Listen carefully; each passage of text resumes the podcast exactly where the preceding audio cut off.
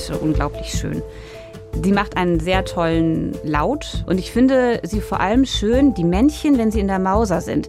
Da habe ich sie in großer Zahl um Trieschen gesehen, die sammeln sich um dort und die Männchen werden dann so ganz gescheckt. Also eigentlich sind sie im Prachtkleid ähm, so klar schwarz-weiß abgesetzt und ähm, das Schlichtkleid ist viel dezenter und dieser Übergang, der gefällt mir so unglaublich gut, wenn sie so jeder auf seine Art und Weise so gescheckt ist. Super.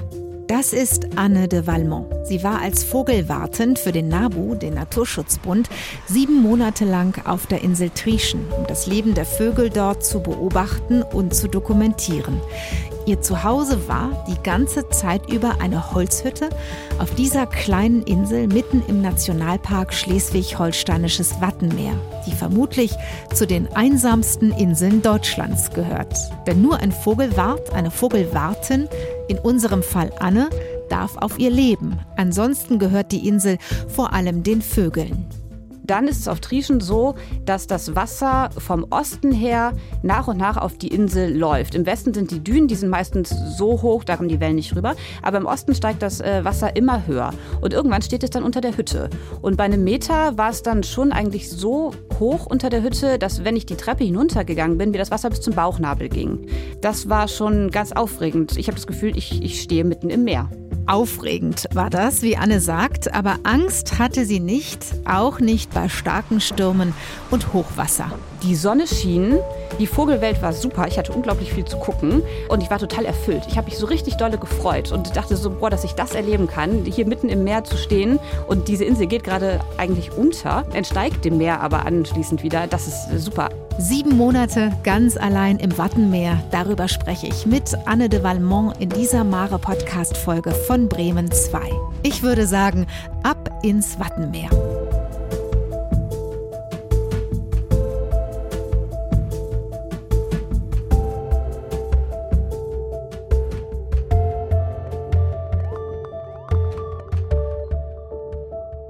Hallo Anne, herzlich willkommen bei mir im Mare Podcast. Hallo. Schön, dass du da bist.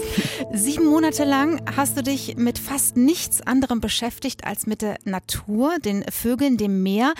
Sag mal, ist es auf Trieschen eigentlich genauso, wie wir das kennen von der Nordsee und dem Wattenmeer, so eher dieses bräunlich, ich sag mal trübe Meer oder ist es ganz anders da? Es ist tatsächlich vor allem dieses braune, trübe Meer. Ja, auch da ist ja Ebbe und Flut. Das Wasser kommt, das Wasser geht. Der Meeresboden wird regelmäßig aufgewühlt. Ja, das ist schon dieses typische Wattenmeerwasser, das auch um Trieschen herum überall zu sehen ist. Wie oft bist du reingesprungen bei Hochwasser? Ja, eigentlich äh, täglich, mehr oder weniger. Cool. Die erste Zeit, ich bin ja schon Ende März dorthin, war es noch ein bisschen frisch, da noch nicht. Und ganz zum Schluss, also ab Oktober auch nicht mehr, aber dazwischen eigentlich jeden Tag. Ja. Echt? Ich hätte es jetzt nicht gedacht. Also jeden Tag erstaunt mich gut, muss ich sagen. Das war dann quasi deine äh, Dusche oder Badewanne. Kann man das so sagen? Ja, das kann man auf jeden Fall so sagen. Also es war ja auch jeden, auf jeden Fall auch die einfachere Variante. Ich musste dann ja nicht irgendwie Regenwasser oder Trinkwasser benutzen, sondern einfach einmal schnell ins Meer springen. Das war schon super. Bist du da auch oft dann so einfach mal barfuß so durch den Schlick gelaufen? Ja, bin ich auch ab und zu, aber vor allem bin ich äh, barfuß über Sand gelaufen. Also am Strand entlang zu gehen war für mich wichtig, weil ich von dort die Vögel beobachtet habe. Und ähm, das habe ich vor allem bei Hochwasser gemacht. Das heißt, das Watt war dann einfach gar nicht zu sehen. Und deswegen bin ich nur zu bestimmten Anlässen, wenn ich das Watt zum Beispiel kartieren musste, auch ordentlich mal durch den Schlick gestopft. Ah, okay. Aber dann eher barfuß oder hast du dir so richtig schöne, dicke Gummistiefel übergezogen? Am Anfang Gummistiefel und dann eigentlich immer barfuß. Ich habe mal gehört, irgendwie mit Gummistiefeln im Watt, da macht man sich unglücklich, weil man da ja irgendwie auch mal so drin versinkt, ne? Und überhaupt nicht mehr richtig rauskommt. Das klebt ja dann manchmal wie so ein Kaugummi fest. Ja, ja, ja, auf jeden Fall. Also je nach Watt, es gibt ja Schlickwatt und Sandwatt. Das Sandwatt ist ein bisschen härter, da geht es noch einigermaßen. Aber als ich das Watt kartierte, erging es mir auch so, ich bin absolut stecken geblieben. Ich hatte auch nicht nur ähm, so Gummistiefel an, sondern ich hatte wirklich so ähm, Wartstiefel an, die bis über den Oberschenkel gingen. Und Oha. dann bin ich damit immer tief eingesackt und musste mit meinem ganzen Gewicht da irgendwie wieder raus. Und ich habe das, nach einer halben Stunde habe ich das aufgegeben und bin dann doch lieber barfuß, habe ein bisschen gefroren an den Füßen, aber das war wesentlich einfacher, als da mich immer wieder rauszuziehen. Anne, wie hast du dich da rausgezogen, um Gottes Willen, so ganz allein? Da ist ja auch keiner, bei dem man mal eben sagen kann, kannst du mir mal eben helfen? Hallo? Ja, ich habe allein einfach vor mich hingeflucht äh, und mit, äh, mit meiner ganzen Kraft habe ich das irgendwie hinbekommen. Aber ich sah auf jeden Fall danach äh, von oben bis unten schlickbesudelt aus. Das äh, war schon ein bisschen lustig. Ähm, lass uns ähm, so ein bisschen ankommen auf, äh, auf deiner Insel, auf dieser wirklich ja kleinen, aber doch sehr besonderen weiteren Insel Trieschen. Wo genau liegt die? Ja, Trieschen liegt ungefähr 14 Kilometer vor Friedrichskoog, bisschen mehr als 20 Kilometer von Cuxhaven entfernt, nördlich der Elbmündung. Ich glaube, vor allem nördlich der Elbmündung hilft ganz gut, um sich so ein bisschen zu orientieren. Liegt da ziemlich einsam. Äh, die nordfriesischen Inseln, die sind ja alle so ein bisschen so geballt beieinander. Von den ostfriesischen kennt man das auch. Die sind wie so eine Kette. Und Trieschen ist da ziemlich alleine. Wie bist du äh, dahin gekommen oder wie kommt man dahin, wenn man überhaupt auf diese Insel darf? Ja, wenn man auf diese Insel darf, dann lernt man Axel kennen. Axel hat ein kleines Boot, die Luise, und wohnt in Friedrichskoog. Und ähm, man fährt nach Friedrichskoog, trifft dort Axel am Hafen beziehungsweise am Anleger. Und ähm, dann kraxelt man auf dieses kleine Bötchen und ähm, fährt äh, je nach Wind und Wetterlage ungefähr zweieinhalb Stunden durch die Priele ähm, und hat eine nette Fahrt mit Axel, unterhält sich ein bisschen und kommt dann irgendwann auf Trieschen an. Das heißt aber, Axel macht diese Fahrt ähm, mit dem neuen Vogelwart oder der Warte mit dir in dem Fall wirklich auch nur einmal im März, als du auf die Insel gekommen bist und dann wieder, um dich abzuholen, richtig? Ähm, er kommt tatsächlich einmal die Woche. Okay. Also genau, er hat mich hingebracht, er hat mich abgeholt, aber er kam auch, wenn es Wind und Wetter zuließen, jeden Samstag ähm, und hat mir Lebensmittel und Trinkwasser gebracht. Es gibt ja keine, keine Wasserleitung auf die Insel und äh, ich kann da ja auch nicht mein Gemüse selber anbauen. Ähm, genau, deswegen äh, war das schon notwendig, dass Axel regelmäßig kommt. Es gab auch mal so Zeiten, da kam er so knappe zwei Wochen mal nicht, weil der Wind ungünstig stand und das, das Wasser lief einfach nicht ausreichend auf. Er hat einfach nicht rüber geschafft. Ähm, genau, aber in der Regel einmal die Woche. Darüber sprechen wir gleich noch. Das finde ich super spannend. Was macht man auf einer Insel, auf der man eben die einzige Bewohnerin ist und man eben sagen muss, okay, hey, hier gibt es keinen Supermarkt, hier gibt es keinen Bioladen, kein Café, kein gar nichts. Da muss man sich ja wirklich ganz genau überlegen, was brauche ich jetzt eigentlich für die nächste oder die übernächste Woche. Auf dem Cover deines Buches, weil du hast über diese sieben Monate ähm, auf Trieschen ein Buch geschrieben, ist im Knesebeck Verlag erschienen. Ich nehme es mir nochmal gerade und guck mal eben nochmal drauf. Mhm. Da sieht man dich, ähm, wie du da über die Salzwiesen läufst. Ähm, man sieht auch im Hintergrund dein Zuhause für diese sieben Monate, deine Hütte. Mhm. Und hinter dir ziehst du so ein Wegelchen her, auf dem liegt so ein, ich würde sagen, grüner Plastiksack. ja, genau. Was hast du da hinter dir hergezogen, Anne? Ja, in diesem ähm, grünen Plastiksack oder unter dieser Folie vielmehr ähm, ist eine aufgerollte Matratze. Dieses Foto ist am Abreisetag entstanden. Ah. Und ähm, also ich muss ja diese Hütte, Hütte äh, winterfest machen und dazu gehört eben auch, dass ich die Matratze äh, wieder ans Festland mitnehme.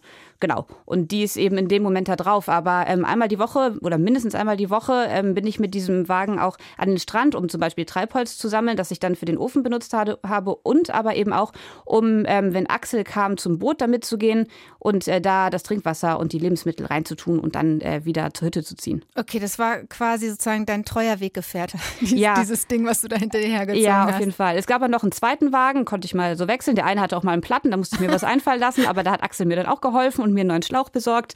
Genau, ja, aber dieser Wagen war schon wichtig.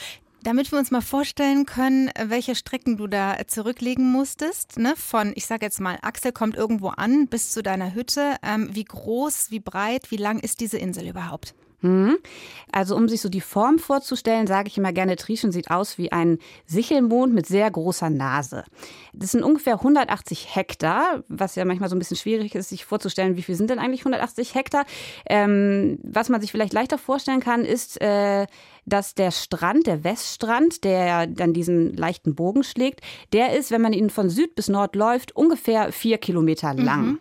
Okay, genau. hat man schon mal so eine Größenordnung. Also ja. ist gut machbar, sage ich mal so. Es sind keine riesigen Entfernungen, die man da zurücklegen muss. Genau, oder? keine riesigen Entfernungen, aber halt permanent über Sand. Und das ist schon anstrengend. Also meine Waden haben das schon ziemlich schnell gemerkt, auf jeden Fall. Hast du schöne Muckis aufgebaut? Ja. Und irgendwo eben auf diesen 180 Hektar Sandinsel war dein Zuhause, sieht man auch auf dem Cover deines Buches, eine kleine Holzhütte auf so Holzpfählen. Ich sag mal so in the middle of nowhere. Für mich äh, ja, hat es so ein bisschen so einen romantischen Touch. Ähm, fandst du das auch? Ja, schon. Also, also mir hat diese Hütte unglaublich gut gefallen und sie war ja auch so unglaublich wichtig für mich. Ähm, denn das war ja mein einziger Rückzugsort und Schutzraum eigentlich, wenn ähm, Wind und Wetter mal angebraust kamen. Und sie ist auch sehr, sehr gemütlich. Aus Lärchenholz. Ich hatte da so einen kleinen Ofen drin. Ein Bett war da reingebaut, eine kleine Küche. Und äh, ich konnte auf diesem Umlauf, der komplett einmal um die Hütte verläuft, damit man auch überall gut die Vögel beobachten kann, äh, konnte ich äh, sehr schön sitzen, die Sonne genießen, die Vögel beobachten, auch mal ein Buch lesen und einen Kaffee trinken. Ja, diese Hütte war sehr, sehr wichtig für mich. Ja. Und während du davon erzählst, merke ich auch, da kriegst du ein große Strahlen im Gesicht. Das ist ja. echt schön. Ja, so, ja. So ein kleiner Sehnsuchtsort, oder? Auf jeden Fall. Ich werde dann immer wehmütig, wenn ich darüber rede, ja. Und die steht ähm, auf diesen Fällen oder Stelzen, sagt man, glaube ich, mhm. auch, ne?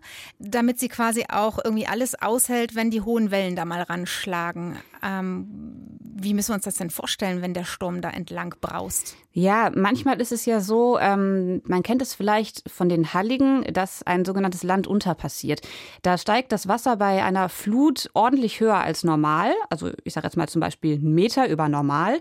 Ähm, und dann ist es auf Trieschen so, dass das Wasser vom Osten her nach und nach auf die Insel läuft. Im Westen sind die Dünen, die sind meistens so hoch, da kommen die, da kommen die Wellen nicht rüber. Aber im Osten steigt das äh, Wasser immer höher. Und irgendwann steht es dann unter der Hütte. Und bei einem Meter war es dann schon eigentlich so hoch unter der Hütte, dass wenn ich die Treppe hinuntergegangen bin, mir das Wasser bis zum Bauchnabel ging. Ähm, Genau, man kann ja immer so ein bisschen nachschauen, wie hoch soll das Wasser kommen, aber was schlussendlich passiert, ist doch immer noch so ein bisschen ungewiss. Ähm, genau, aber bis zum Bauchnabel war das Höchste, was ich erlebt habe. Das war schon ganz aufregend. Man steht dann oben auf dieser Hütte und blickt um sich herum und bis auf die Dünen ist wirklich überall Wasser. Die Wellen sind dann relativ seicht, weil meistens kommt der Wind dann aus West und die Dünen bremsen das Wasser so ein bisschen aus. Aber trotzdem, ich habe das Gefühl, ich, ich stehe mitten im Meer. So, und das ist schon beeindruckend. Äh, du sagst jetzt beeindruckend. Ähm, ich, ich würde an der Stelle sagen, ich habe richtig Angst gehabt. Äh, mhm. Kam das gar nicht, das Gefühl?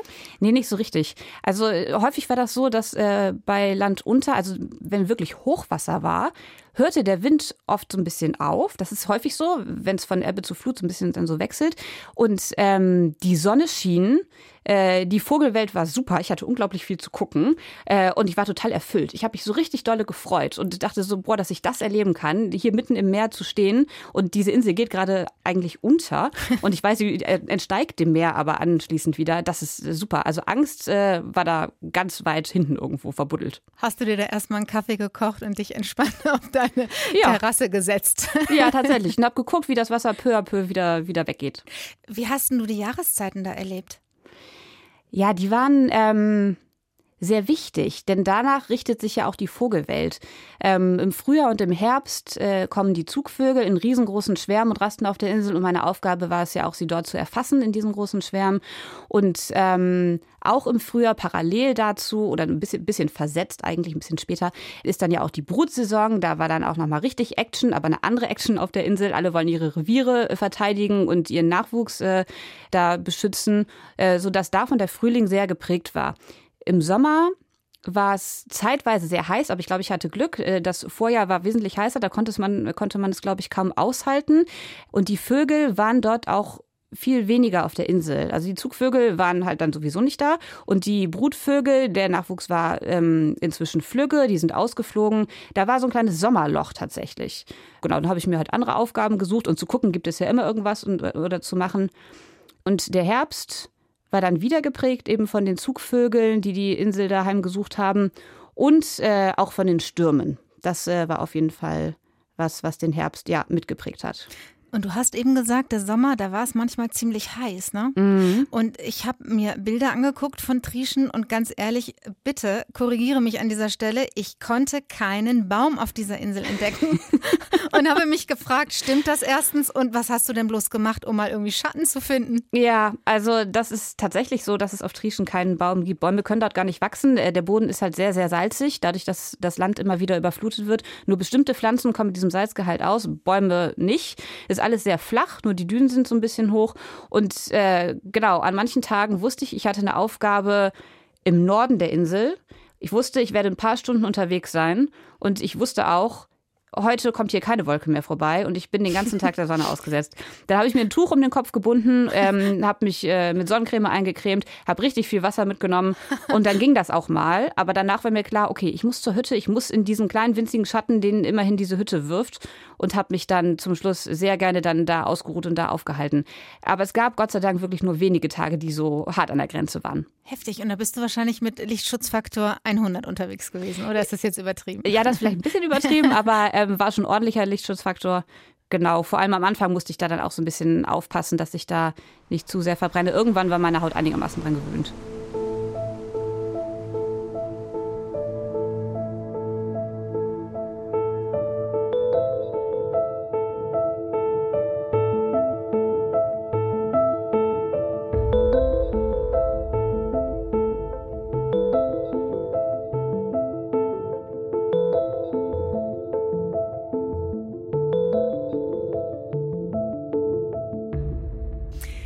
Lass uns auf deine Packliste schauen. Ähm, da musst du dir doch ganz genau überlegt haben, was du mitnimmst, wenn du weißt, okay, ich bin jetzt hier irgendwie für sieben Monate komplett alleine auf einer Insel mitten im Wattenmeer. Ich äh, kann mir da nichts kaufen, weil es gibt keine Geschäfte, habe ich ja schon gesagt. Ne? Und du kannst ja auch wirklich niemanden fragen, hey, kannst du mir mal irgendwie ein bisschen was ausleihen, eine Kartoffel, irgendwie ein Liter Milch oder was auch immer. ja. Ich bin sehr gespannt auf deine Top 3 der Packliste. Ja, was mir dann natürlich als erstes einfällt, und das wird vielleicht einige verwundern, aber es war für mich unglaublich wichtig, ist mein Fernglas.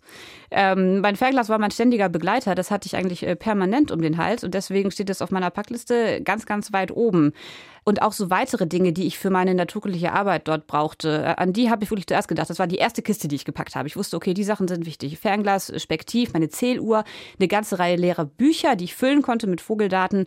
Genau, und dann irgendwann habe ich auch angefangen, darüber nachzudenken, okay, was brauche ich als Mensch denn mhm. eigentlich, um dort zu sein? Ähm, musste auch so ein bisschen erfragen, was ist denn eigentlich schon in, in dieser Hütte an Grundausstattung?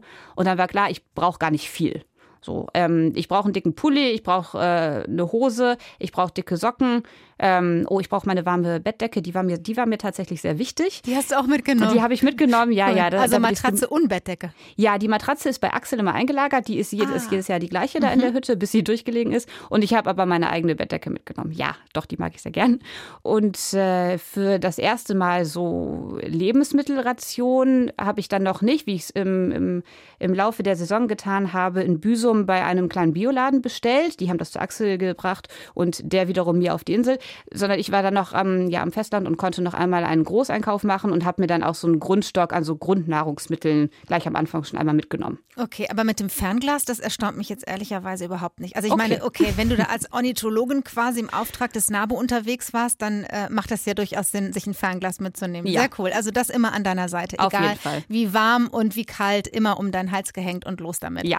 Ähm, du hast es gerade eben schon angesprochen mit dem Bioladen, bei dem du dann tatsächlich bestellt hast. Und du hast ja auch schon gesagt, Axel, der dich hingebracht hat, das ist der Inselversorger. Mhm. Ähm, wie sollen wir uns das vorstellen? Also Anne sitzt irgendwie am Laptop und gibt ihre Bestellung auf für die Woche oder wie war das?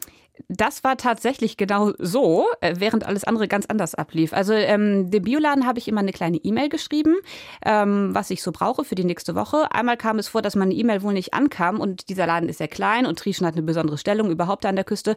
Und so kam es dann, dass mich die, ähm, ich denke, Besitzerin von diesem Bioladen, äh, dass sie mir schrieb und äh, fragte, Anne, brauchst du für nächste Woche gar kein Essen? so, ja, das fand ich, das fand ich auch ganz großartig, dass sie da an mich gedacht hat.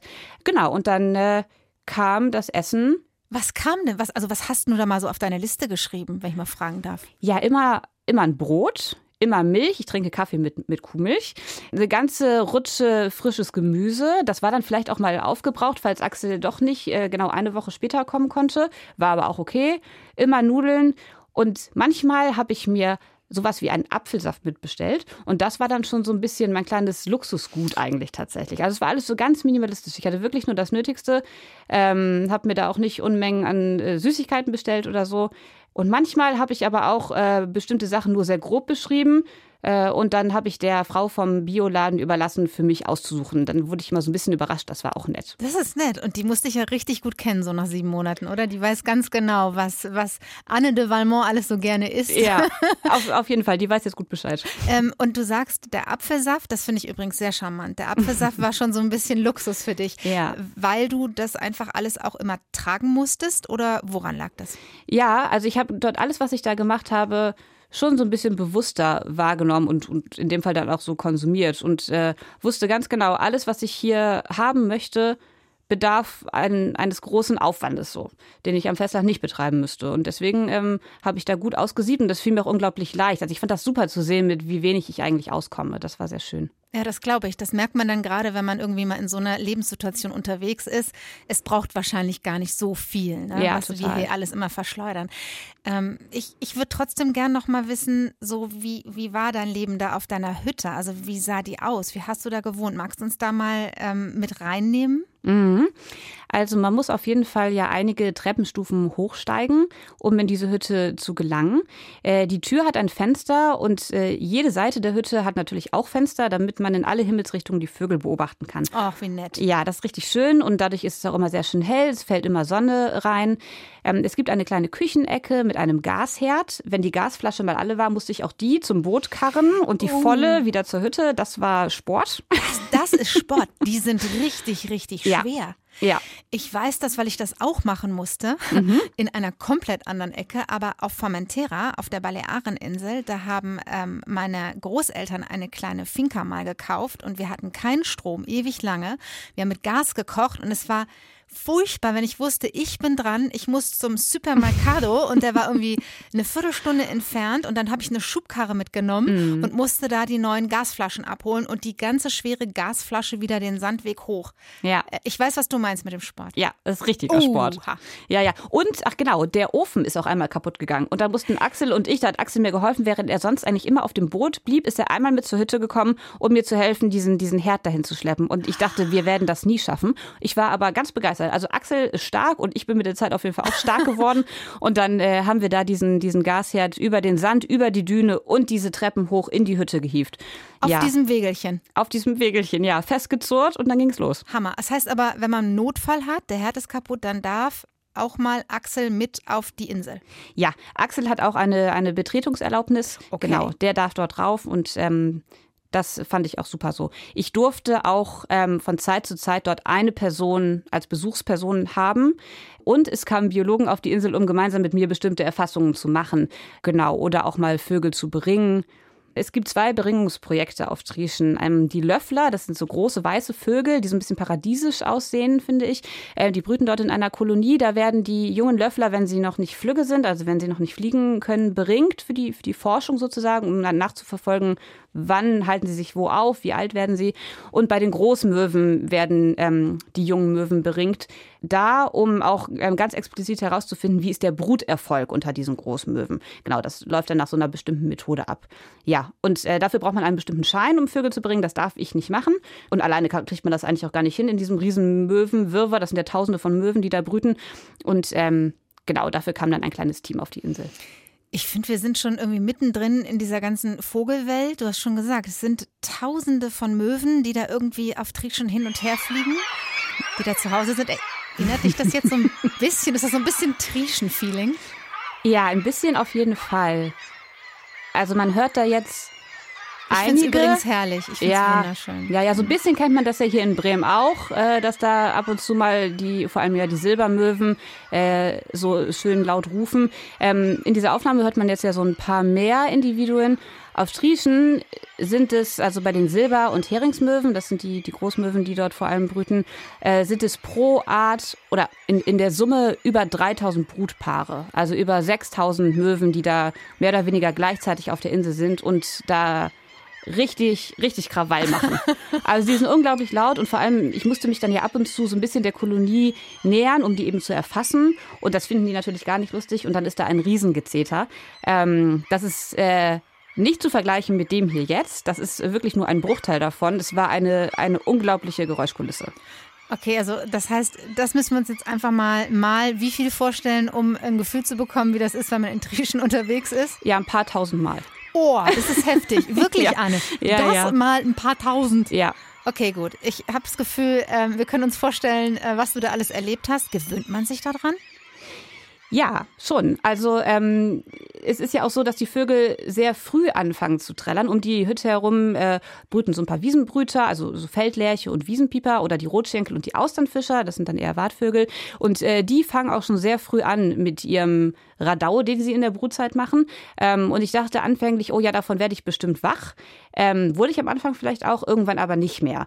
Ähm, das waren aber nur wenige Tage, an denen ich davon oder an denen ich nicht äh, früh aufgewacht bin, weil eine Aufgabe war auch den Vogelzug zu erfassen und da musste ich sowieso vor Sonnenaufgang aufstehen. So ähm, genau. Aber an sich war das irgendwann eine Geräuschkulisse, die für mich einfach dazugehörte. Sie war ganz normal und ähm, ich habe das so ein bisschen wahrgenommen wie so ein Klangteppich. Und wenn dann doch mal so ein seltener Vogel über die Insel schoss oder sich auf der Insel aufhielt, dann plötzlich waren meine Ohren gespitzt. Das war dann plötzlich ein ganz neues Geräusch und habe ich aus diesem ganzen Wirrwarr, das ich sonst wahrgenommen habe, dann sofort rausgehört.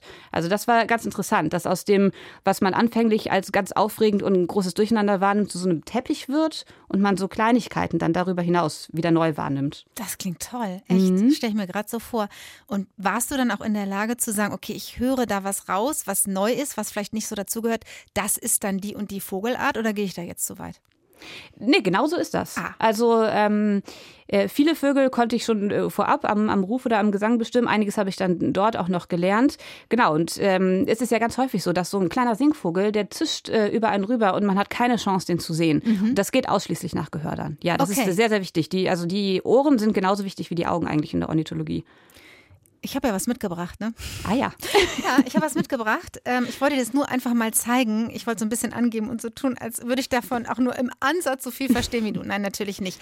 Ähm, ich habe tatsächlich dieses Buch hier mal geschenkt bekommen. Ja. Das, ja, du sagst schon gleich, ja, du kennst das, ne? ja, auf jeden Fall. Das ist nicht das, mit dem ich arbeite, aber das ist äh, ein äh, sehr gutes Buch, das ja vom NABU, glaube ich, auch empfohlen ist. So sieht das aus. Ja. ja. Welcher Vogel ist das übrigens? So heißt es, alle Vögel Europas. 1400 mhm. Farbfotos. Mhm. Mhm. Ähm, das heißt, auch mit, mit so einer Art Buch hast du dich schlau gemacht, weil ich meine, du hast Musikwissenschaften und Skandinavistik studiert. Ja. Da jetzt Ornithologin zu sein, ähm, liegt ja nicht so nah. Ja, das ist richtig, absolut. äh, mit der Ornithologie habe ich aber viel früher, vor diesem Studium eigentlich schon angefangen. Während meines freiwilligen ökologischen Jahres auf Pellworm, also auch in Schleswig-Holstein, habe ich da schon mal auf einer Insel gelebt, auf der allerdings äh, 1000 Menschen wohnen. Ähm, und da bin ich eigentlich mit, dieser, mit der Vogelwelt das erste Mal so richtig in Berührung gekommen und war dann schnell fasziniert und bin dann mehr oder weniger dabei geblieben, also mal mehr, mal weniger intensiv. Ähm, aber die Vogelwelt war immer präsent und ich habe lange auch, mache ich heute auch noch ehrenamtlich, äh, die Wart- und Wasservögel an der Küste erfasst. Und dann kam dieses Studium dazwischen, dann kam meine Lehre dazwischen. Ich bin ja auch Damenmaßschneiderin. Ähm, die Vögel waren immer so ein bisschen da, aber ähm, nicht als, als Berufsfeld. Und äh, Trieschen ist seit meiner Pelvormzeit immer wieder in meinem Kopf gewesen und diese Vorstellung, dort mal sein zu dürfen, hat mir sehr lange sehr gut gefallen. Ich wollte mich immer bewerben, dann kam immer irgendwas dazwischen, wie ein Studium, wie eine Lehre. Und dann dachte ich mir 2018, okay, wenn ich das jetzt nicht angehe und mich äh, jetzt nicht bewerbe, dann mache ich das gar nicht mehr. Und ähm, genau, und dann hat das halt geklappt. Und ich muss sagen, diese Zeit hat auf jeden Fall, also ich habe so viel gelernt. Also ich hatte ein gutes Grundwissen so, aber ähm, ich hatte jeden Tag rund um die Uhr Zeit und eben auch die Aufgabe, die Vögel zu beobachten. Und ähm, das war so super. Also ich bin von der Insel mit ganz anderen Ohren und ganz anderen Augen. Ähm, und das hat mich so sehr geprägt, dass äh, jetzt ich weiter als Ornithologin arbeite. Genau, und auch hier am Festland äh, zum Beispiel Brutvögel erfasse. Ich finde das total klasse. Das heißt also, es hat irgendwie äh, noch nachgewirkt die ganze Zeit da auf Trieschen, auch für das, was du jetzt machst. Ja. Und ich muss sagen, ich ziehe meinen Hut vor dem, was du tust, weil ich habe jetzt mal reingeblättert in dieses ähm, Welcher Vogel ist das Buch? Mhm. Ich kann es gar nicht loslassen, wie du merkst. Und ähm, ich habe allein nur mal hier bei den Möwen, ja, weil wir ja. über die Möwen ja schon gesprochen haben, gesehen, mein Gott, was gibt es alles für, für Möwenarten? Lachmöwen, Zwergmöwen, Schwarzkopfmöwen. Möwe, Fischmöwe steht hier noch, äh, Dünnschnabelmöwe, Korallmöwe, Möwe, Möwe. Ich könnte jetzt ewig so mhm. weitermachen. Herrje, das muss man doch aber auch irgendwie richtig ähm, studieren, in Anführungszeichen, sich da durchrackern? Ja, schon. Ähm vor allem muss man ganz viel draußen sein. Ein paar der Möwen, die du genannt hast, die äh, kommen hier bei uns an der Küste nicht vor. Okay, das bezieht sich wahrscheinlich auf ganz Europa. Ja, ja, ja, genau. Ähm, mhm genau, man muss einfach ganz viel rausgehen. Man muss ein Fernglas dabei haben, man muss äh, wachsam sein, man muss im Idealfall auch jemanden neben sich haben, der sich auskennt. Äh, das hilft auf jeden Fall, der das dann so bestätigen kann. Ja, das ist richtig, was du da gerade bestimmt hast. Äh, das äh, hilft sehr. Ähm, man muss auch mal ab und zu in die Literatur auf jeden Fall gucken. Dann ist es wirklich so, dass man durch die Routine, die sich dann mit der Zeit irgendwann einstellt, eigentlich lernt. Ich lege dieses Buch, Anne, jetzt tatsächlich mal aus der Hand. Mhm. Du hast ähm, unter anderem, das schreibst du auch in deinem Buch, das fand ich sehr charmant, äh, Besuch bekommen von Vögeln, wenn du äh, beispielsweise auf deiner Toilette gesessen hast und hast gesagt, du gehst nur mit einem Fernglas in der Hand aufs Klo. Ja, Wen hast du da getroffen, Anne? ja, ich hatte dort verschiedene Begegnungen tatsächlich. Einmal war es so, äh, dass äh, während ich auf diesem Klo saß, das übrigens also sehr improvisiert ist, also das ist einfach so ein, das Klo an sich ist ein Bretterverschlag mit ganz vielen Löchern, der Wind pfeift da ordentlich durch, dann sind da so Planken so ein bisschen quergelegt und da drauf ist so eine Klobrille montiert und darunter steht ein Eimer und da ist Sand drin und das ist mein Klo. Jo. So. und ähm, genau, eines Tages äh, flatterte dann ein ähm, kleiner olivfarbener Vogel, es war ein Zilpzalp, äh, in diesem Bretterverschlag, setzte sich direkt neben mich, legte den Kopf so schief, schaute mich an und flatterte wieder raus aus. Und das war, also mir ging dann kurz das Herz auf. Oh, so, also ja. ich habe mich gefragt, was macht der jetzt hier drin? Der hat sich wahrscheinlich genau das gleiche gefragt, als er mich da sah. Genau. was macht die denn da? Das äh, war ganz großartig. Und die zweite Begegnung war ähm, bei Sturm. Äh, ich wollte auch auf Toilette und äh, ging so um die Ecke. Die Tür steht sowieso eigentlich immer offen von, von diesem Klo und ähm, bog so da drum herum um diese offene Tür und da flatterte mir ein Sperber und äh, der Sperber ist ein Greifvogel ähm, ins Gesicht. Der hat dort auch Schutz gesucht vor dem Sturm. Äh, und war natürlich sehr erschrocken, als ich da plötzlich auch rein wollte in seinen kleinen Schutzraum. Ähm, da habe ich mich richtig dolle erschrocken tatsächlich. Da war ich auch den ganzen Tag sehr nervös und sehr schreckhaft dann unterwegs. Also der Sperber ist kein großer Greifvogel, aber er ist ein Greifvogel okay. und im Vergleich zum Zilpsalp, also der ist halt um, also äh, das weiß nicht, 50-fache, das ist vielleicht ein bisschen übertrieben, aber auf jeden Fall um einiges größer als so ein Zilpsalp. Genau, das waren so meine Vogelbegegnungen auf dem Klo. Oder wenn dann diese Tür offen steht, während man auf dem Klo sitzt, kann es ja auch mal sein, dass äh, ein spannender Vogel vorbeizischt. Und wenn man dann kein Fernglas dabei hat, ja, dann ist das schon ärgerlich. Dann ist das sehr ärgerlich. ja. Hast du äh, einen Lieblingsvogel entdeckt, der, den du irgendwie äh, gefunden hast in diesen sieben Monaten und gedacht hast, das ist er? Ja, es gibt einen Vogel, der gefiel mir aber auch vorher schon sehr gut. Viele, vor allem viele Menschen aus der Orni-Szene wundern sich, wenn ich das sage, aber ich finde die Eiderente unglaublich schön. Die macht einen sehr tollen äh, Laut, äh, also sie ruft sehr schön, die Männchen und Weibchen ganz unterschiedlich. Und ich finde sie vor allem schön, die Männchen, wenn sie in der Mauser sind. Da habe ich sie in großer Zahl um Trieschen gesehen, die sammeln sich um dort äh, und äh, mausern gemeinsam, die, die Männchen fast ausschließlich, es waren nur ganz wenige Weibchen dabei, die mausern an den, an den Brutorten und die Männchen werden dann so ganz gescheckt. Also eigentlich sind sie im Prachtkleid ähm, so klar schwarz-weiß abgesetzt und ähm, das Schlichtkleid ist viel dezenter. Und dieser Übergang, der gefällt mir so unglaublich gut, wenn sie so, jeder auf seine Art und Weise so gescheckt ist. Und außerdem haben sie ein sehr tolles Profil, nicht so einen typischen Entenkopf, ähm, sondern wie so ein Dreieck. Also der Schnabel geht so direkt in den Kopf über. Und ja, ich finde die einfach sehr beeindruckend. Sie sind sehr groß, sind Meeresenten. Ach, super. Also, wir merken uns die Eiderente. Das, ja. das ist voll dein Ding. Ja.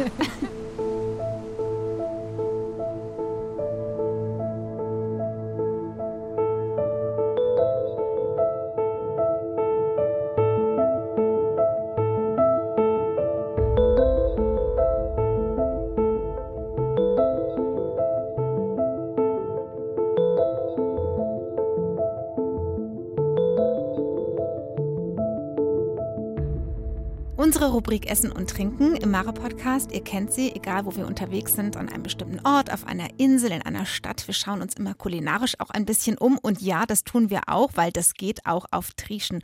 Ohne Restaurants, ohne Cafés. Dein Insider-Tipp für uns, Anne. Ja, mein Insider-Tipp ist ein bisschen äh, besonders, denn er ist eigentlich nicht am Festland zu bekommen oder in einem Restaurant oder in einem Kiosk oder in einem Supermarkt zu finden. Ähm, das ist der Queller. Äh, der Queller ist eine, eine Salzwiesenpflanze, die in der Pionierzone wächst. Also die Pionierzone ist so ähm, die, der erste Bereich im Wattenmeer, aus dem die ersten Pflänzchen äh, so ihr erstes Grün herausstrecken. Und ähm, dadurch, dass immer das salzige Meerwasser darüber geht, sammelt sich auch das Salz in dieser ja sukkulenten Pflanze, die sieht so ein bisschen fleischig aus, an.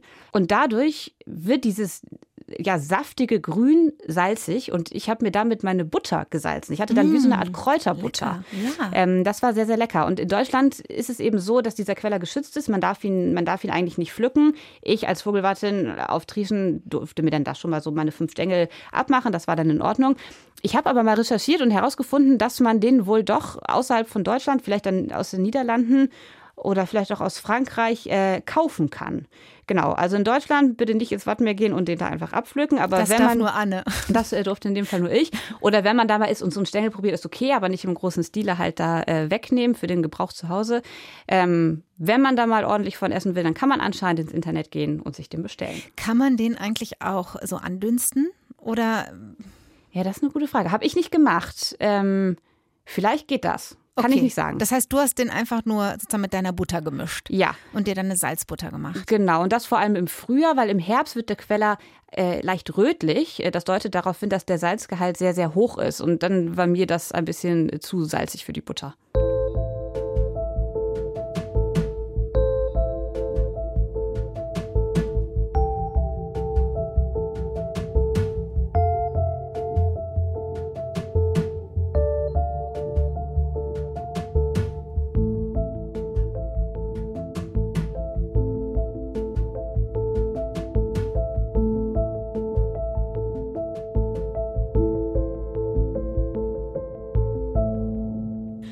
Du warst von, ähm, von März bis September 2019 ja wirklich, äh, Anne, der einzige Mensch auf dieser Vogelinsel. Ich finde, das ist schon mal irgendwie recht abgefahren, weil irgendwie Promis kaufen sich eine Insel, um mal alleine zu sein und du sagst einfach, hey, ich gehe zum Nabu und ich mache das äh, auf diesem Wege.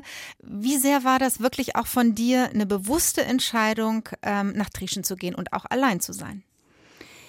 Ähm, das war eine sehr bewusste Entscheidung, würde ich sagen. Aber sie stand immer neben der Tatsache, dass ich wusste, ich habe dort diese große Aufgabe, die Vogelwelt und die ganze Natur auf dieser Insel zu beobachten und die Insel zu betreuen, zu gucken, dass da niemand äh, sich auffällt, der da nichts zu suchen hat, äh, ganz viele unterschiedliche Daten zu sammeln.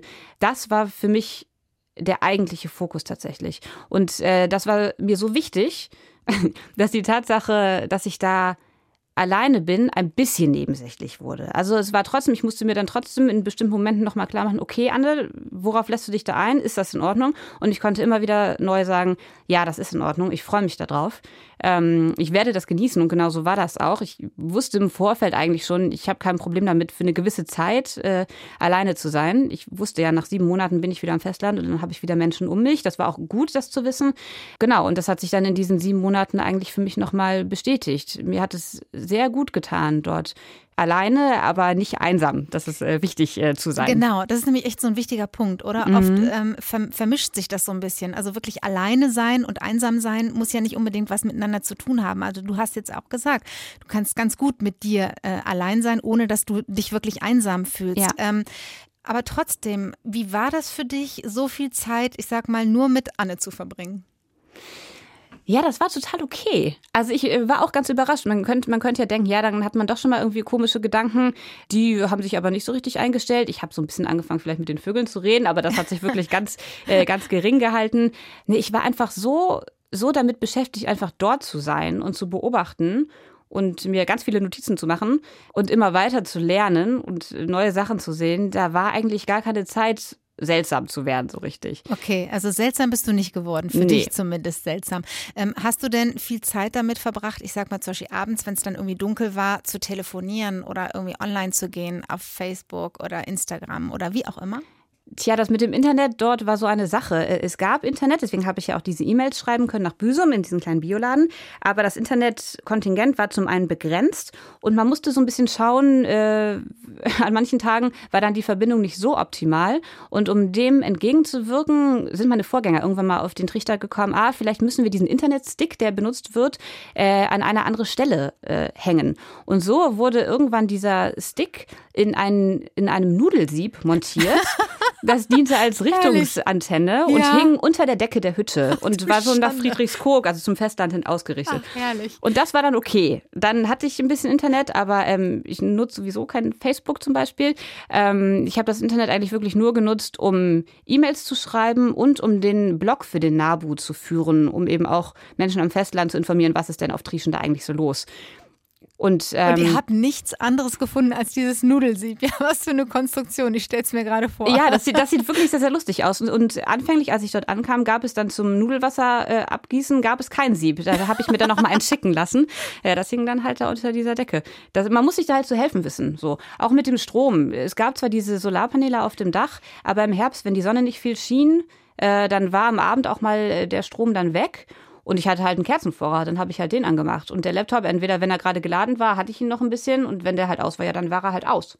So, das war, das war total in Ordnung. Da habe ich mich dann nicht geärgert oder dachte mir, oh je, was mache ich denn jetzt bloß? Gar nicht. So, das war super.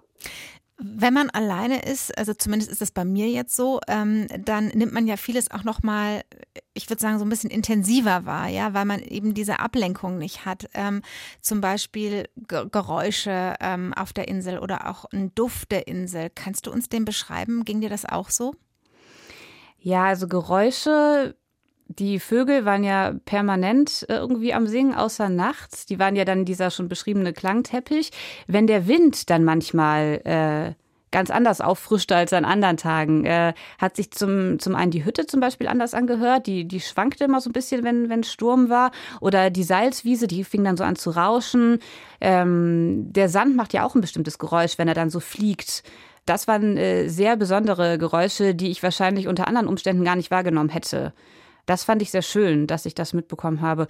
Und Gerüche ist halt, also dieses permanente Salz in der, in der Luft und diese, diese frische Luft, die ich allerdings in dem Moment gar nicht so richtig wahr, wahrgenommen habe, weil sie schnell ja einfach normal war, sondern das habe ich eigentlich dann erst nochmal rückblickend so gedacht, als ich wieder dann hier in Bremen war und durch die Stadt gefahren bin, dachte ich, boah, stinkt das hier. Ja, das kann ich mir vorstellen. Das muss eine enorme Umstellung gewesen ja. sein, oder? Ja, ja. Das, ja. das glaube ich sofort. Oder zum Beispiel so Dinge wie ähm, den Sternenhimmel, der muss doch sensationell gewesen sein, wenn du nicht so viel Licht drumherum hast, das dann so ablenkt. Ja, äh, genau, das äh, fand ich auch richtig schön. Der Sternenhimmel war sehr beeindruckend und äh, manchmal konnte ich dann auch am Horizont die, die Fluter der, der Kutter noch sehen, die dann irgendwie auch zu so einem Licht äh, wurden, das irgendwie so in Ordnung war. Also ich sah die Sterne und ich sah diese Fluter von den Kuttern und das war irgendwie alles schön. Und dann sah ich dann noch diesen Leuchtturm von Helgoland aufblinken. Im Süden sieht man halt auch die äh, mehr oder weniger leuchtende Ölbohrinsel, die dort ähm, steht. Die ist leider ein bisschen älter als der Nationalpark, äh, deswegen darf sie dort weiterhin stehen. Das ist leider äh, ärgerlich aus, aus Naturschutzsicht. Und ähm, die äh, ist auf jeden Fall das hellste, was man da äh, in der nächsten Umgebung so sieht. Aber das heißt, du konntest von, von jeder Ecke deiner Hütte aus aufs Meer gucken, ja? Ja, ja, also genau, in alle Himmelsrichtungen. Wenn ich in den Westen oder in den Nordwesten geguckt habe, habe ich halt ausschließlich Meer gesehen und vielleicht mal so ein Kutter und die großen Containerschiffe, die so aus der Elbe so rausfuhren oder reinfuhren. Und wenn ich so grob Richtung Osten geguckt habe, konnte ich halt also erstmal Meer sehen und dann das Festland auf jeden Fall. Ich habe jetzt schon so das Gefühl, wenn ich dir so zuhöre, ähm, dass du total der Typ bist, der daran aufgeht, dass du das wirklich gerne machst, mit einer Leidenschaft machst und auch sagst, okay, ich habe die Dinge einfach mal so angenommen und mir dann auch zu helfen gewusst, wenn mal irgendwie was nicht geklappt hat. Aber trotzdem, trotzdem, ich musste diese Frage stellen. Hey, wenn du da als Frau ganz alleine auf dieser Insel bist, mitten im Wattenmeer, hast du gar keine Angst gehabt, in keinem Augenblick?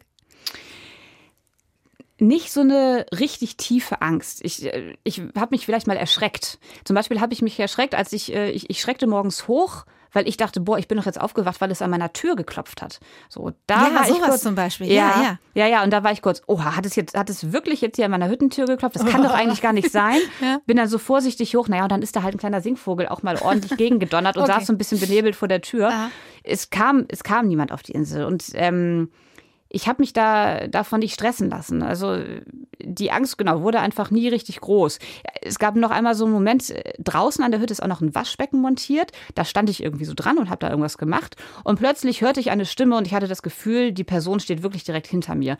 Und das war, ähm, wie ich dann schnell. Ich bin gespannt. ja, wie ich schnell feststellen konnte, ich drehte mich um. Ja, gut, da war natürlich niemand. Aber ich merkte, okay, der Wind kommt mir jetzt direkt entgegen und ich gucke und was sehe ich? Die Ölbohrinsel. Und die haben über Lautsprecher auf der Ölbohrinsel gesprochen gesprochen. Und das wurde perfekt zu mir rübergetragen. Und genau, es hörte sich unglaublich nah das an. Das gibt's ja nicht. Das heißt, du konntest die Stimmen von denen hören? Ja, an, also an ganz wenigen Tagen konnte ich, konnte ich die Stimmen wow. sehr deutlich hören. Okay. Mhm. Ähm, aber so Situationen wie, ähm, ich sag mal, du bist irgendwie im Watt unterwegs und ähm, bist jetzt auch nicht gerade irgendwie in der Nähe deiner Hütte und auf einmal zieht ein Sturm auf mit Gewitter? Ja, da muss man, da muss man aufpassen, das stimmt. Ähm, das ist auf jeden Fall riskant. Ich habe mir immer, wenn ich wusste, ich muss bis in den Norden und bin jetzt ein paar Stunden unterwegs, habe ich mir den Wetterbericht angeguckt. Der, das Wetter schlägt ja nun mal sehr schnell um an der, an der Küste und auf dem Meer. Ähm, trotzdem hatte ich das auch mal, dass ich im Norden war und es zog eine richtig fette, dicke Regenwolke auf und ich wusste, ah, da kann auch vielleicht mal ein Blitz rauskommen und es begann dann auch schon so zu grummeln und der erste Donner kam. Und ähm, dann blieb mir nichts anderes übrig, als mich hinter die, im Norden sind es nur sehr kleine Dünen, mich da so ein bisschen hinter zu ducken und das abzuwarten. Und der Regenschauer kam, aber Blitz und Donner waren auch da, aber ich merkte, kam nicht direkt über die Insel so. Aber es war kurz, genau, da ist mir kurz so ein bisschen mulmig vielleicht geworden. aber so richtig Angst tatsächlich hatte ich nicht, nee. Und wenn du sagst, okay, also äh, du warst fein damit, mit dem, mit dem Einsamsein, mit dem Alleinsein, mit dem in der Natur sein, mit den Vögeln sein, den anderen Tieren, die da auch leben. Trotzdem, glaube ich schon, hast du dich, so liest es sich zumindest in deinem Buch, auch immer so einen Ticken gefreut, wenn du wusstest, okay, das ist der Tag, an dem Axel da mit seiner, wie hieß das Schiff nochmal? Luise. Genau, mit seiner Luise kommt und ähm, wir so ein bisschen Klönschnack machen können, oder? Ja, das war einfach eine richtig schöne Abwechslung dann auch mal. Mhm. Ja, doch, doch. Auch wenn ich dann die Tage dazwischen das alles super fand, da alleine zu sein, war das schon so, ach ja, super, super. Jetzt gibt es einen Kaffee bei Axel an Bord. Äh, zum Schluss gibt es vielleicht auch mal ein Feierabendbier. Und wenn er morgens kam, also wenn das Hochwasser so, so lag, dass er eben morgens kommen konnte, haben wir zusammen gefrühstückt. Ähm, und dann habe ich ja eben auch meine Post bekommen von ihm. Äh, meine Postadresse war seine Postadresse für diese sieben Monate. Und ähm, da kamen manchmal ganz tolle Briefe. Und ähm, die äh, habe ich dann sehr gerne auch manchmal schon an Bord von der Luise gelesen. Genau, und einfach dann so ein bisschen mit Axel zu schnacken und zu hören, was ist am Festland gerade los, ähm, das war einfach richtig schön. Das finde ich aber auch sehr charmant mit den Briefen, muss ich sagen. Freunde von dir haben dir geschrieben oder deine Familie? Ähm, sowohl als auch. Und äh, die meisten Briefe, würde ich sagen, habe ich ähm, von Heinz-Lothar Heimbach bekommen. Das ist äh, ein äh, Mann, der in Hamburg lebt und vor 50 Jahren Vogelwart auf Trieschen war. Okay. Ähm, genau, und der hält äh, ganz rege Kontakt immer zu der Person, Person, die, die jeweils für eine Saison dort ist. Wir haben bis heute Kontakt, das finde ich ganz schön. Und ähm, ich finde, er hat ein paar so schöne Sätze in seinen Briefen geschrieben, dass ich die in das Buch einleitend zu jeder Jahreszeit mit aufgenommen habe. Da habe ich ihn gefragt, ob das wohl in Ordnung wäre und er hat sich sehr gefreut. Und jetzt ist er auch ein kleiner Teil vom Buch. Wenn dich das Fernweh packt und du das Gefühl hast, oh, ich, ähm, ich möchte mich nochmal irgendwie zurückversetzen in diese Zeit auf dieser Insel, auf Trieschen, gibt es etwas, das du dir mitgenommen hast, das so eine Art Souvenir ist, das bei dir vielleicht zu Hause irgendwie auch einen schönen Platz gefunden hat? Ja, ich habe mir so ein paar Sachen mitgenommen tatsächlich. Äh, zum einen ist es einfach ein sehr schönes Stück Holz, so Treibholz vom, vom Meer, so glatt geschliffen, so ergraut. Und das hängt bei mir in der Wand. Das sehe ich jeden Tag. Und was ich auch jeden Tag sehe, ist ein Fender, also so eine Art große Boje, die dazu dient, also Abstand zu halten zwischen Keimauer und Boot. Der ist blau, meistens sind die pink und ich war sehr froh, dass ein blauer an Triesens äh, Strand angespült wurde. Ähm, den habe ich, den wollte ich eigentlich Axel schenken und Axel meinte, ach komm, Anne, blau ist doch deine Lieblingsfarbe, behalt du den doch mal. dann habe ich gesagt, okay. und der hängt jetzt auch in meiner Wohnung. Und eine ganze Reihe Bernstein. Genau, den ich dort am Strand gefunden habe. Äh, viele sind ja immer sehr eifrig am Strand unterwegs und äh, wollen unbedingt ganz viel Bernstein finden ja. und finden da manchmal gar nichts. Ja. Ähm, ich war da gar nicht drauf aus tatsächlich, aber manchmal bin ich da einfach drüber gestolpert, mehr oder weniger. Ich habe so mit meinem Zeh irgendwie so ein bisschen Sand weggemacht, ja, und denke ich, oh, was guckt da denn raus? Greife danach und merke, oh, das ist ja ein richtig dicker Klumpen. Zeig mal her. Und dann ähm, habe ich einen Bernstein ja von dieser Größe. Das ist echt ein dicker Klumpen. Äh, wie soll man den beschreiben? Tja, vielleicht wie so ein Mensch mit eher kleinen Händen und dann mhm. aber schon eine Faust. Äh, perfekte Beschreibung. Ja. Besser hätte es keiner machen können, würde ich sagen. Total schön. Deine Mission, was würdest du sagen, Anne, ähm, warum du das gemacht hast, warum dir das einfach so wichtig war, für den NABU als Vogelwartin nach Trischen zu gehen? Ja, also ich bin ja am Wattenmeer groß geworden und diese Landschaft ist mir sehr wichtig. Und äh, es gibt ja den Nationalpark, der sich, oder es gibt ja die drei Nationalparke im Wattenmeer in Deutschland und ähm, dort wird die Natur eben auf eine besondere Art und Weise geschützt und das finde ich gut so. Und äh, mich da einzubringen, halte ich für sehr, sehr sinnvoll. Und ähm, mit den ganzen Daten, die ich da auf Trieschen gesammelt habe, habe ich halt einen klitzekleinen Teil dazu beigetragen, dass man zum Beispiel Rückschlüsse ähm, machen kann, wie geht es denn der Vogelpopulation überhaupt und was ist denn, was ist denn da draußen eigentlich los und äh, wie verhalten wir Menschen uns und ist das so in Ordnung oder müssen wir vielleicht dringend was ändern, was ja offensichtlich äh, der Fall ist. Und äh, das war mir irgendwie so ein Anliegen mit meiner Arbeit, äh, da so einen kleinen, äh, winzig kleinen Beitrag äh, zu leisten. Und deine Verbundenheit mit der Natur und vor allem ja auch mit dem Meer auf einer Skala von ähm, 1 bis 10, wo stehst du da vor deiner Zeit und nach deiner Zeit auf Trieschen? Tja, die war vorher auf jeden Fall schon sehr groß, die Verbundenheit. Das war vorher auf jeden Fall auch schon eine 8, würde ich sagen. Und nach Trieschen ist es eine 9. Dadurch, dass ich jetzt in Bremen wohne und nicht direkt an der Küste, also die Verbundenheit ist da, aber das Meer ist halt immer noch mal so eine Stunde weg. So. Und deswegen kann es für mich keine, keine glatte 10 sein. okay, aber ich meine, okay, immerhin von 8 auf 9. Du bist ja, ja schon fast an der 10 dran. Das ist ja. schon sensationell. Kannst du mh, mm, sonst irgendwie sagen, ja, diese Zeit, auch äh, dieses so mit mir sein und so abgeschieden sein vom Rest der Welt, mit der Natur sein, mit den, mit den Vögeln sein, hat was verändert in dir? Hat dich irgendwie anders gemacht? Ähm, also ich habe gemerkt, dass ich äh, im Laufe der Zeit dort so ein bisschen runtergekommen bin. Hier in Bremen oder generell, wenn man in der Stadt lebt, ist man ja umgeben von diesem ganzen Wusel und diesen ganzen Einflüssen. Und äh, ich habe auch gemerkt, mich hat das halt so ein bisschen verrückt gemacht und wahnsinnig. Ähm, und ich wusste manchmal gar nicht, wo vorne und hinten ist. Und ich konnte da sehr gut so runterfahren. Also ich habe mich auf das Wesentliche konzentriert und es waren halt nicht tausend Einflüsse da das tat mir richtig gut. Ähm, jetzt bin ich wieder in der Stadt und hatte gehofft, dass ich diese, diese, diese Ruhe so in meinen Alltag hier mitnehmen kann. Das hat anfänglich auch geklappt, aber dann hat mich die Stadt eigentlich doch wieder eingeholt. Genau. Und ich habe das Gefühl, jetzt ist eigentlich mein Alltag so vom Wusel geprägt, wie es vor der Trieschenzeit auch der Fall war. Das ist spannend. Das heißt, ist es bald wieder Zeit für diese Auszeit oder hat das damit gar nichts zu tun? Ähm, ja, also ich bin auf jeden Fall wehmütig. Ich kann mir schon vorstellen, auch nochmal an Orte zu gehen, wo man sehr alleine ist. Äh, welcher Ort das nun äh, sein kann, das weiß ich noch gar nicht so genau, aber mich zieht es auf jeden Fall immer wieder raus. Ich fahre ja auch regelmäßig ans Meer und zähle dort die Vögel, einfach um da auch mal, also klar, um auch diese Daten zu erheben und auch einfach mal, um auf dem Deich zu stehen und mir den Wind um die Ohren pusten zu lassen und zu wissen, so hier ist jetzt mal niemand. So. Und es ist ja auch so ein bisschen dein Anliegen gewesen, dass du sagst, es ist schon so ein, so ein kleines, so finde ich zumindest, Mini-Plädoyer auch an die Leute da draußen zu sagen, hey, geht echt raus, geht in die Natur und vor allem beobachtet sie auch mal. Was macht es mit einem, dieses beobachten? Ja, also das trägt auf jeden Fall auch dazu bei, dass man so ein bisschen, ein bisschen runterfährt. Man ist sehr fokussiert, mhm. ähm, aber nicht überanstrengend so. Äh, man ist einfach sehr, sehr, sehr, sehr wachsam. Man hat die Augen offen, man hat die Ohren offen äh, und geht dementsprechend durch die Welt. Und ähm, wenn man das äh, für den Moment macht und dann mit in, in seinen Alltag nimmt, glaube ich, kann das sehr wertvoll sein. Deshalb finden wir auch diesen sehr schönen Satz, ich habe ihn mir extra notiert in deinem Buch, man lebt nirgendwo intensiver als in der Natur, wenn man ihre Spuren lesen kann. Und du kannst sie inzwischen lesen, oder? Ja, äh, ich denke auch. Ich, äh, ich, kann sie, ich kann sie inzwischen ganz gut lesen und da bin ich sehr, sehr, sehr froh drüber. Anne von Trieschen könnte ich fast sagen, oder? Ich finde, dieser Name würde total gut zu dir passen. Fühlst du dich damit wohl, Anne von Trieschen?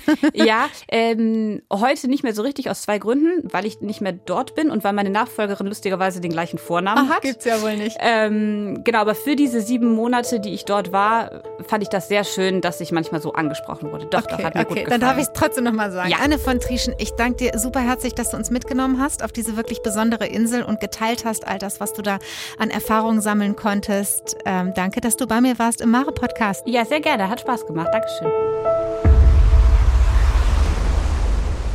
Das war der Mare-Podcast von Bremen 2. In dieser Folge mit Anne de Valmont, freiberufliche Ornithologin, die für den Naturschutzbund NABU auf der Vogelinsel Trieschen war. Wer mehr wissen will über ihre Zeit dort, Anne hat ein Buch geschrieben, das heißt Und an den Rändern nagt das Meer, sieben Monate auf der Vogelinsel Trieschen. Das ist im Knesebeck Verlag erschienen. Und wer von euch Lust hat auf noch mehr Mare-Podcast-Folgen, schaut gerne in unseren Podcast-Feed in der ARD Audiothek. Da findet ihr alles über die roten Röcke von der Insel Kichnu in Estland, unsere Reise nach Marokko, nach Tange, die Stadt, die an zwei Meeren liegt, oder aber ihr kommt mit auf die Färöer Inseln. Da erzählen wir euch die Geschichte vom Färöer Mann, dem atlantischen Cowboy. Der Mare Podcast ist eine Bremen 2 Produktion. Alle zwei Wochen am Dienstag gibt es eine neue Folge in der ARD Audiothek.